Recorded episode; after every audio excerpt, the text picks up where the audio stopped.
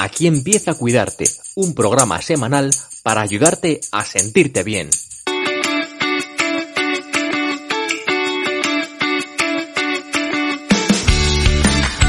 Bienvenidos a Cuidarte, un espacio para compartir inspiración e ideas sobre bienestar. Soy Marta Reguero, periodista y coach personal. Gracias por unirte a esta comunidad y gracias por acompañarme en este episodio.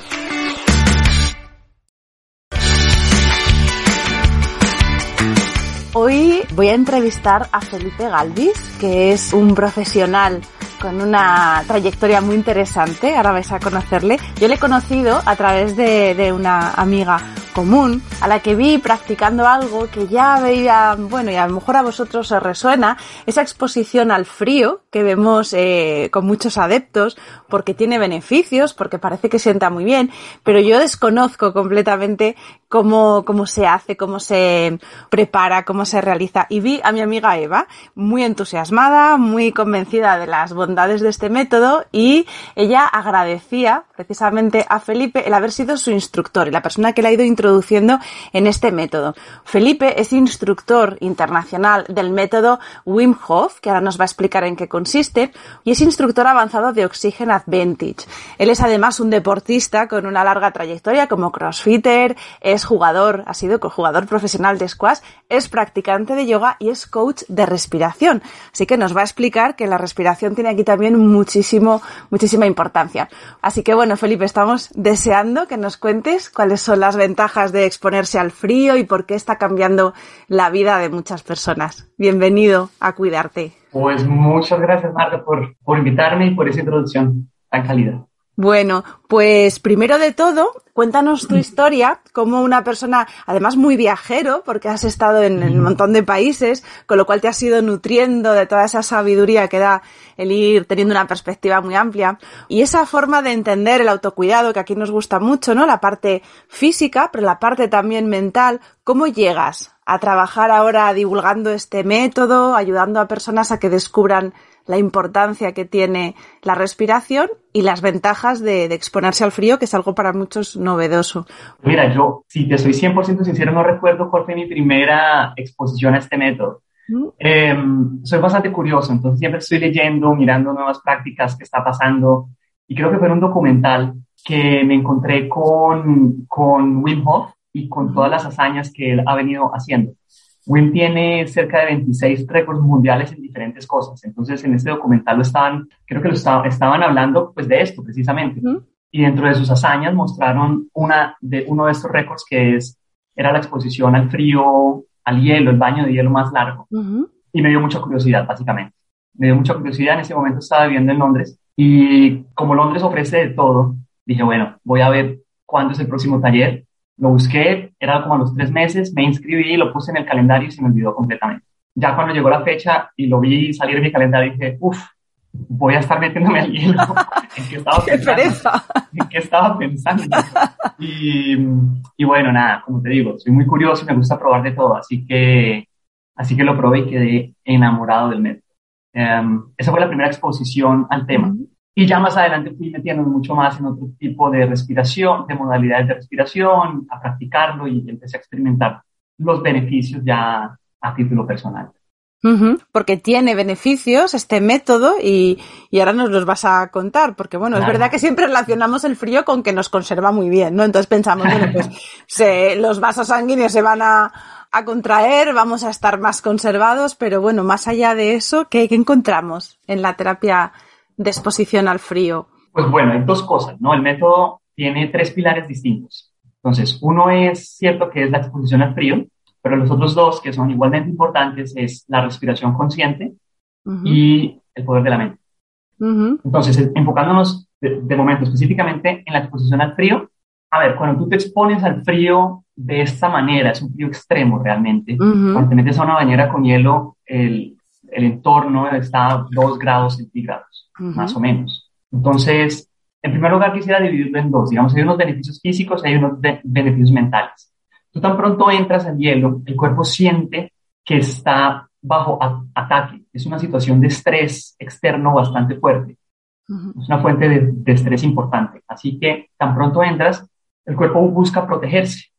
Entonces la reacción inmediata es esta, ¿no? Es, es, es como apretar, tensar los músculos, el cuello, los puños, la respiración se vuelve superficial, respiras por la boca.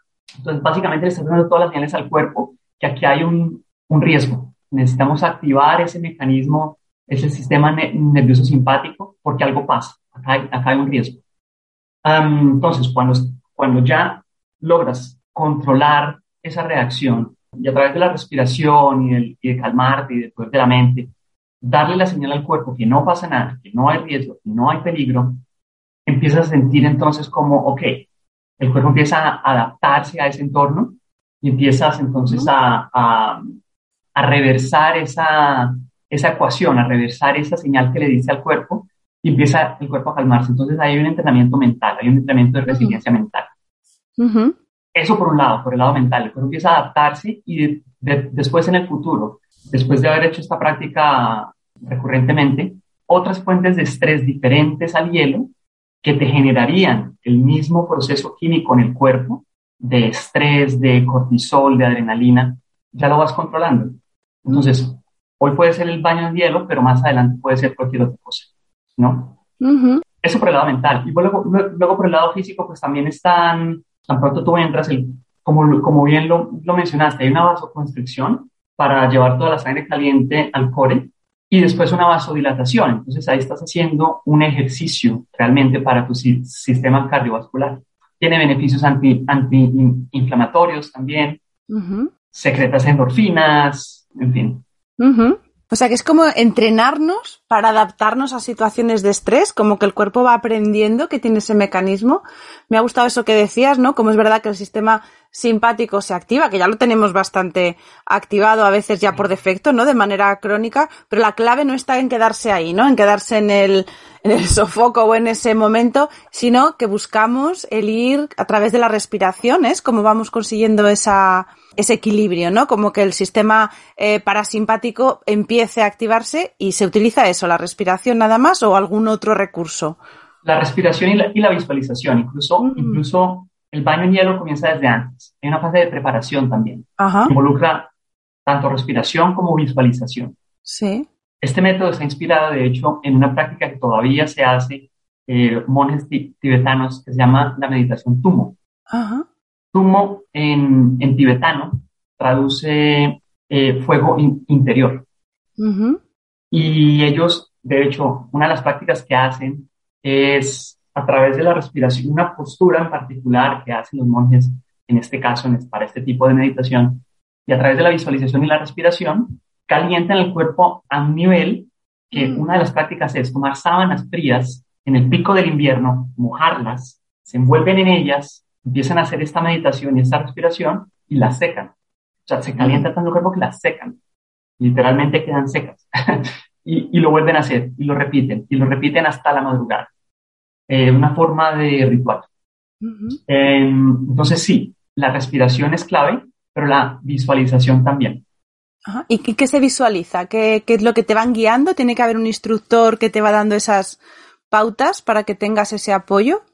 Lo que yo siempre le digo a los estudiantes es que visualicen lo que sea que les sirva a ellos. Puede ser una llama que sale desde, como desde la zona del estómago, o puede ser que ellos mismos se vean como la llama, ellos mismos. Como hay un movimiento también, eh, tanto antes en la preparación y después en la recuperación, hay un movimiento que involucra una postura particular del caballo, se, llama. Hay un movimiento de los brazos. También les digo, ok, visualicen también que están moviendo una llama, moviendo energía y eso les ayuda.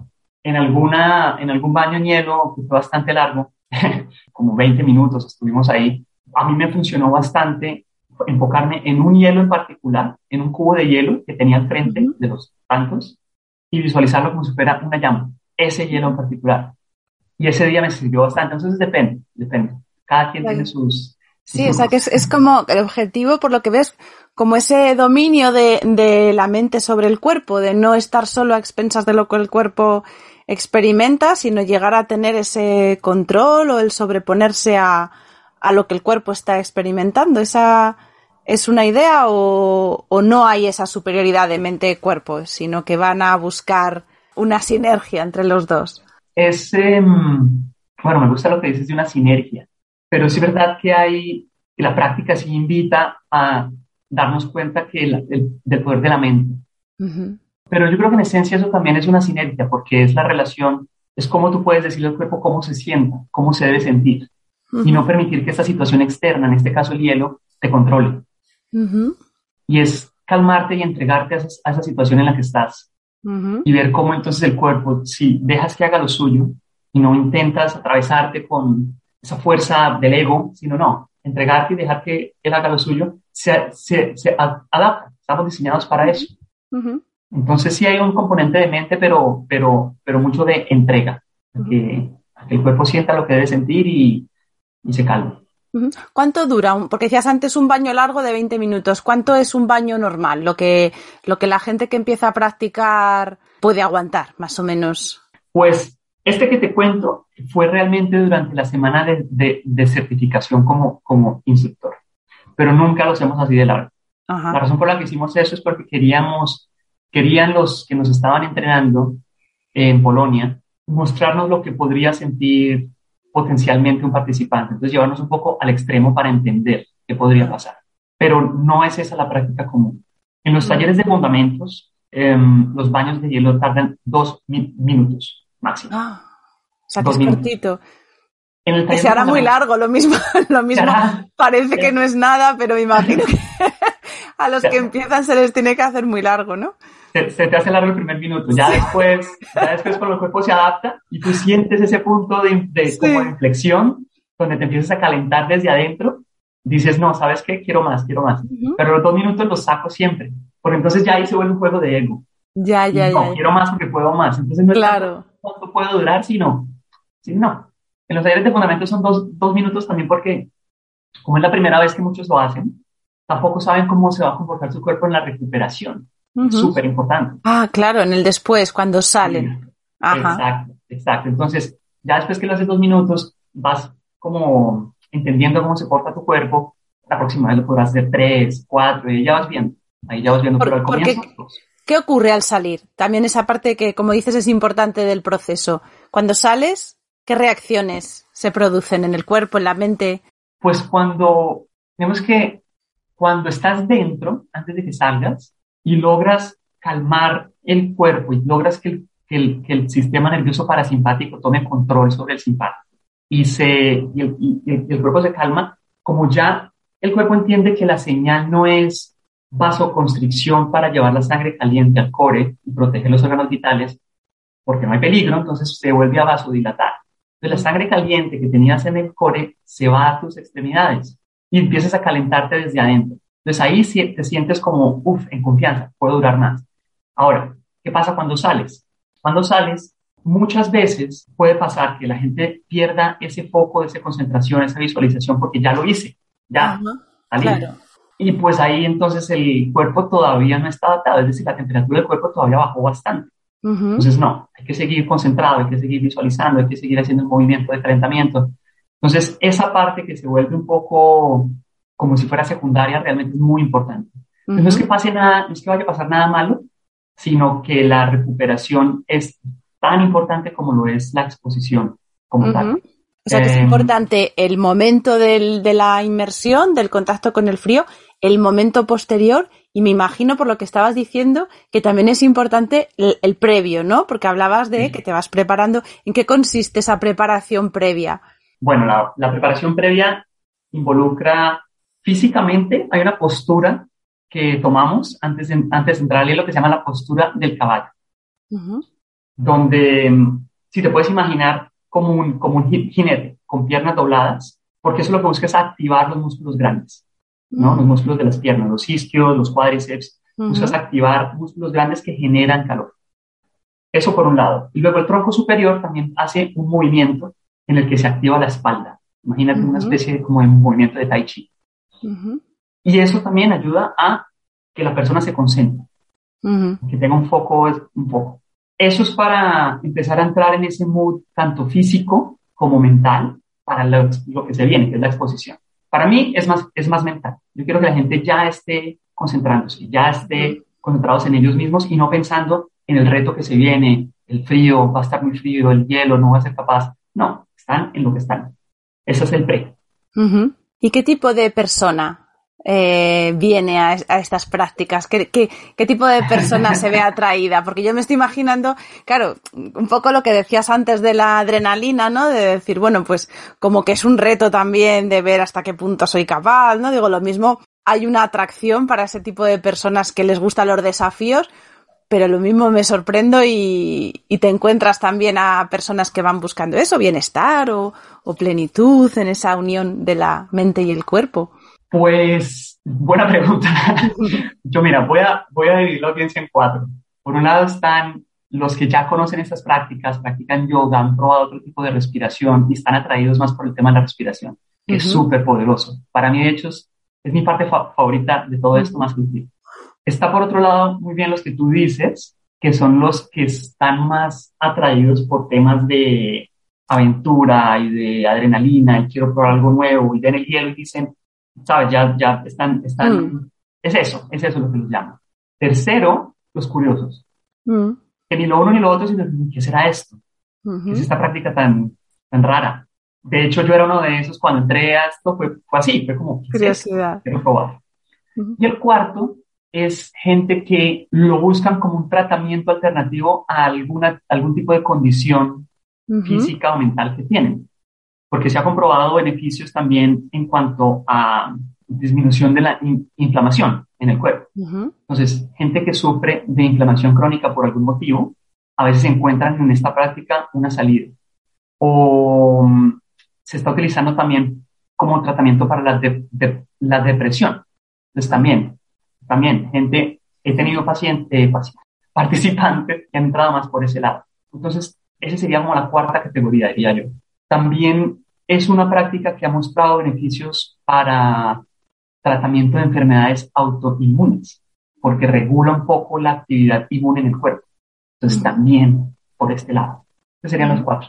Y una vez que lo prueban, también luego hay diferentes categorías de el que repite, el que se va, el que se vuelve adicto ¿qué es lo que te encuentras después? Usualmente repiten. Usualmente repiten. Yo lo que me encuentro es que muchos vienen atraídos por, por lo que han visto en redes, lo que ven del agua fría, del hielo, y vienen atraídos por eso. Pero una vez hacen el taller, experimentan la respiración y se dan cuenta el poder tan impresionante de la respiración. Y es más que todo esto lo que los mantiene. Entonces, usualmente repiten. ¿Qué tipo de respiración se hace? ¿Es como en yoga que tienes un abanico de opciones, de, técnicas de pranayama para ir probando diferentes efectos? ¿O tenéis una única, eh, una única técnica que está enfocada específico para, luego estar en, el frío? Pues eh, esta modalidad específica de respiración involucra, involucra algunos elementos. Uno es una hiperventilación, una hiperventilación controlada, entonces hay ciclos de respiración, básicamente donde estás tomando bastante oxígeno, subiendo tu, saturación de oxígeno bastante y exhalando bastante CO2. Entonces tu, saturación de CO2 baja bastante. Después de unos ciclos largos de hiperventilación, haces retenciones. Haces unas retenciones de oxígeno que vuelven a cambiar ese balance de gases en el cuerpo. Eso es básicamente lo que pasa. Ahora, ¿cómo se ve eso? ¿O en qué consiste? Consiste en de 3 a 4 rondas, de 30 a 40 respiraciones, ciclos de, ciclos de respiración, inhalación, exhalación, de 30 a 40. Al finalizar esos 30 a 40, con pulmones vacíos, aguantas la, la, la respiración. Luego de un tiempo, después de haber aguantado la respiración por un tiempo, hay una inhalación profunda, haces otra retención y ya está. Ese es un ciclo. Hay de 3 a 4 de estos. Entonces es bastante específico. Es una modalidad bastante específica. Y lo que vas produciendo es esa, ese cambio en, el, en la composición o el, metabolismo de, de, la respiración ahí, del cuerpo, con este tipo de respiración, o es un efecto más emocional y de, y de, y de calmar o de activar, como decías, ese sistema parasimpático que necesitas que equilibre. Pues ahí se está jugando un poco con todo lo anterior, la verdad, porque en un comienzo cuando estás, estás haciendo esa, esa hiperventilación, eh, realmente, es lo que es. Al jugar con la saturación de oxígeno y CO2, lo que estás haciendo es cambiando también el pH de tu sangre, estás alcalinizando tu sangre. Entonces, en un comienzo estás generando un estado de hiperoxia, es decir, hay una saturación de oxígeno alta, y de hipocapnia, es decir, hay una saturación de CO2 baja. Eso te cambia tu fisiología, te cambia el estado, el estado físico, realmente el estado del cuerpo. Y, y, al alcalinizar la sangre de esa manera, pues hay unos efectos también metabólicos. Luego, cuando haces las retenciones, estás entonces permitiendo que el cuerpo no solamente retome otra vez el nivel de CO2 que, que tenía antes, sino que continúe en su saturación de, de, CO2. Entonces juegas ahora con una hipercapnia. Entonces todos esos cambios están de alguna manera modificando tu estado físico. Ahora, entonces me, menciona el tema emocional también. También la respiración de alguna forma mueve y remueve cosas por dentro. Entonces hay hay ciertos, yo he experimentado y he tenido participantes que lo experimentan también, ciertas catarsis emocionales, liberaciones emocionales, porque el cuerpo, el cuerpo recuerda todo. Si uno reprima en el, consciente, en el subconsciente cosas, el cuerpo recuerda todo. Y como estamos moviendo energía también a través de la respiración, a veces hay unas liberaciones em, emocionales importantes. Entonces, son ambas, tanto físico como, como emocional. ¿Y tiene algún riesgo? Ay, ay, perdona. No, no, no, sigue. No, te iba a preguntar por los riesgos, ¿no? Porque hemos visto los beneficios. ¿Hay algún tipo de, población, de persona que no, por, su condición física, no deba practicar este tipo de, método? Sí, em, buena pregunta, muy importante. Pues personas que sufran de, epilepsia, de problemas cardíacos graves no tratados, que no estén siendo medicados, problemas renales también graves que no estén siendo medicados y mujeres embarazadas. Eso como contraindicaciones. Y como recomendación, yo suelo no tomar eh, personas de menos de 16 años en los talleres. Por encima, la edad, eh, una vez que nos hacemos mayores, no hay límite. En absoluto. Parece además, como te, como te, decía antes, hay como una idea de que el frío conserva, entonces tengo esa idea de decir, bueno, pues nos hacemos mayores, pues todos a... no, ayuda, ¿Hay alguna evidencia de que, de que esta práctica o de que prácticas de exposición al frío ayuden a combatir el envejecimiento o eso no, o eso es leyenda urbana? Pues no, no es leyenda urbana. es verdad. Dentro de los muchos beneficios que tiene, hay una relación directa entre longevidad y, la, y el sistema inmune y la salud del sistema nervioso, ¿cierto? Entonces, como este método ayuda a fortalecer, a fortalecer tu sistema inmune, porque de hecho se ha comprobado que cuando practicas el método tu conteo de glóbulos blancos incrementa, el conteo de linfocitos B, el conteo de linfocitos T, tu sistema inmune se fortalece. Entonces, por ese lado, te va a activar también, te va a ayudar también a una, a una mayor longevidad. Eso por un lado. Y por otro lado, como es un método que te ayuda a controlar el estrés y a manejar, el, a manejar el estrés y la, y la ansiedad y te entrena, literalmente te entrena para poder enfrentarte a situaciones de alto estrés de manera tranquila sin estar en ese, esa activación del sistema simpático crónica en la que vivimos. Entonces, por ese lado también incrementa tu, tu longevidad. Adicional a eso, algo que se me olvidó comentarte antes, es que cuando respiras con esta modalidad particular de respiración, estás también influenciando, influyendo sobre tu nervio vago. Es el nervio más importante en el cuerpo. Bueno, es una colección de nervios realmente. Y eso pues tiene beneficios en todos los órganos mayores del cuerpo. Entonces, eventualmente, de manera directa o indirecta, sí que ayuda a la, a la longevidad. ¿Hay quien se acerca a probarlo por eso, de las razones que habíamos visto antes? ¿Te has encontrado que haya gente buscando, pues eso, el estar mejor, estar más joven, que los tejidos estén más oxigenados o, eso es menor, es un interés secundario? Pues mira que así explícitamente ningún participante me ha dicho que esa es la motivación. Se, la han callado. Eh, pero, pero suele ser, suelen venir también personas que exploran esas prácticas porque tienen ese interés también de, mm. llegar, de llegar a cierta edad pues, saludable. y sanos. Sí, a lo mejor lo que, lo que contabas de la respiración, ¿no? Que hablabas en, tu caso también, que eres practicante de yoga, el decir, bueno, ven, un trabajo ya previo de, ir notando el poder de la respiración, porque estamos bastante desconectados. No sé si tú percibes eso con nuestra respiración, ¿no? Y el poder que tiene y cómo utilizándola nos puede llevar en un momento dado a calmarnos, a superar una situación de estrés y como también la respiración cuando no la controlamos también a veces nos, nos lleva a lo contrario, ¿no? A caer en esos momentos de ansiedad y, y, demás. Sí, sí, sí que lo noto, sí que lo noto. La, la relación entre la respiración y el, y el, sistema nervioso es directa. Es directa. Nosotros estamos influenciando el corazón, el ritmo cardíaco con la respiración. Y le estamos literalmente, de la manera como respiramos, según la manera como respiramos, le estamos diciendo al cuerpo qué es lo que pasa si deberíamos estar activados o podemos estar tranquilos. Y lo que sucede en esta sociedad moderna en la que vivimos, sobre todo en las ciudades, es que vivimos activados. Vivimos en una situación de estrés crónico, de estrés de, bajo, de baja intensidad, pero crónico. Bueno, de baja intensidad para la, para la mayoría, no para todos. Sí, que nos vamos haciendo tolerantes a ese nivel de estrés y llega un momento que no distinguimos, ¿no? Que, que estamos como si fuera nuestro estado natural y, y, solo cuando ya esa cronicidad empieza a, a causar limitaciones es cuando nos, nos, salta la señal de alerta y nos damos cuenta.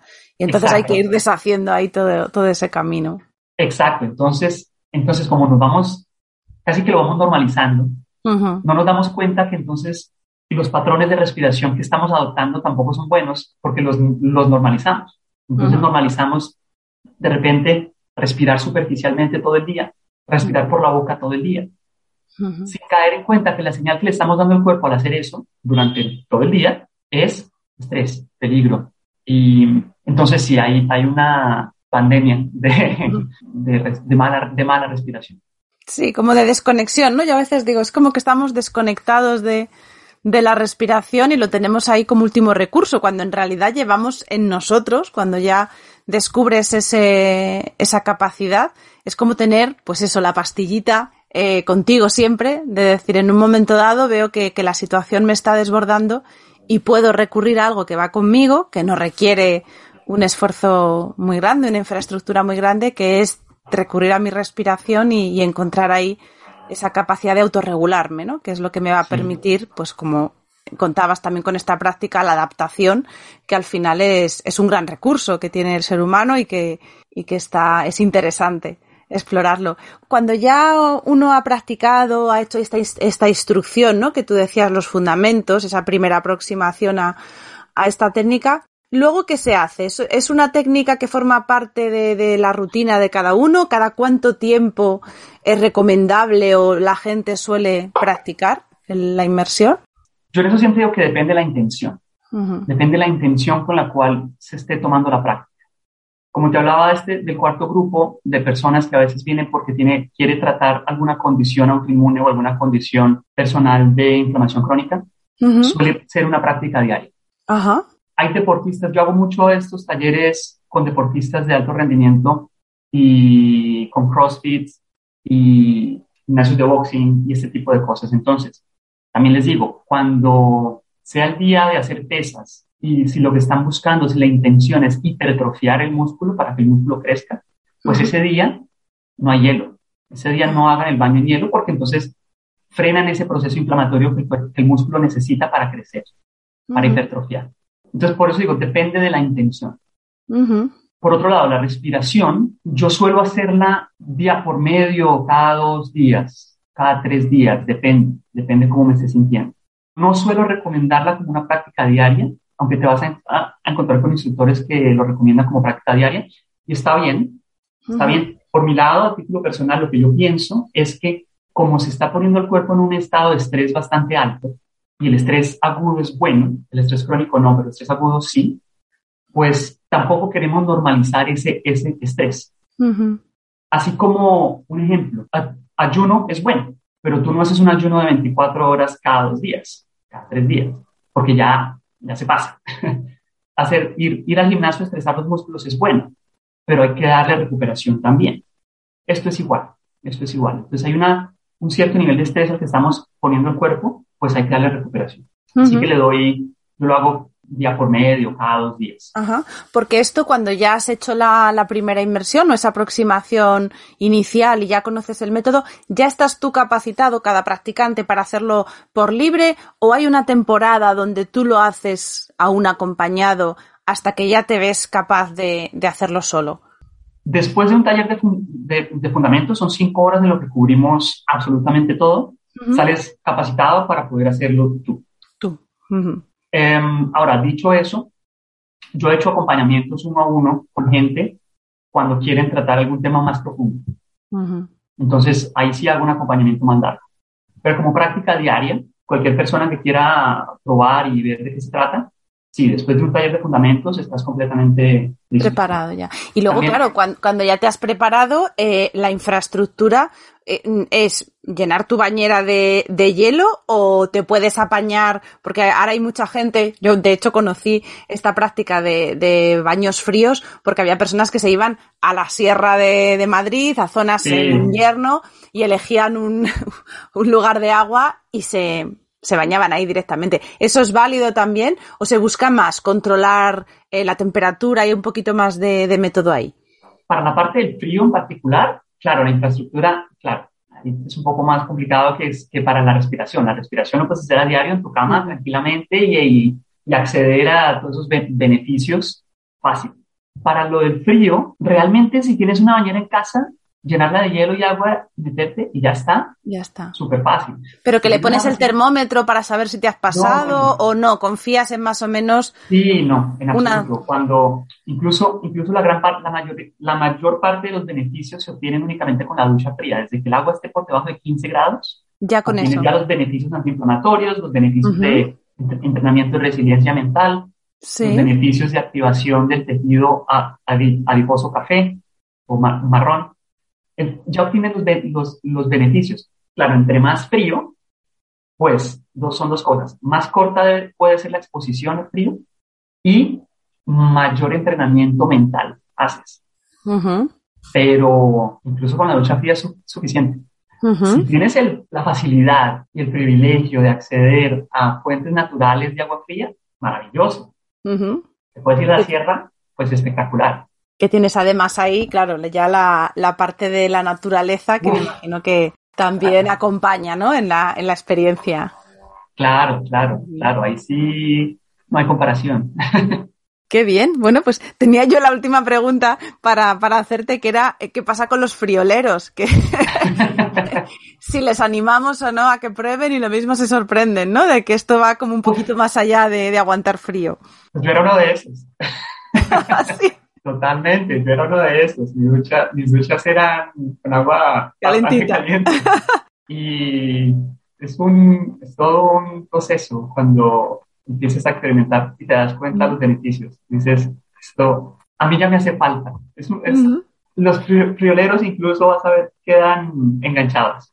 Sí, sí, Una es curioso, ¿no? A veces, a veces donde hay más resistencia, luego el, el impacto es mayor y, y, lo mismo se sorprenden. Así que vamos a, a, animar. Sí que, sí que animaremos a, a, las personas que nos escuchan, sobre todo si no lo conocen, pues siempre es, es un poquito más seguro el recurrir a, a instructores, a personas que tienen esa experiencia como, como tú, al método, el método que, que, tú sigues, que es Wim Hof Method, que pueden encontrar además en tu perfil de, de, Instagram, que dejaremos aquí para que puedan acceder. Tienen el enlace a la web del método, nosotros también vamos a dejar la referencia y luego también en tu, en tu página web también pueden encontrar información, con lo cual una vez, una vez les despertemos la, la curiosidad, tienen forma de ir, de ir buscando y que, que, lo experimenten, ¿no? Porque al final, donde uno descubre realmente la, la ventaja de, de, cualquiera de estas técnicas es probar y ver qué es lo que te aporta, ¿no?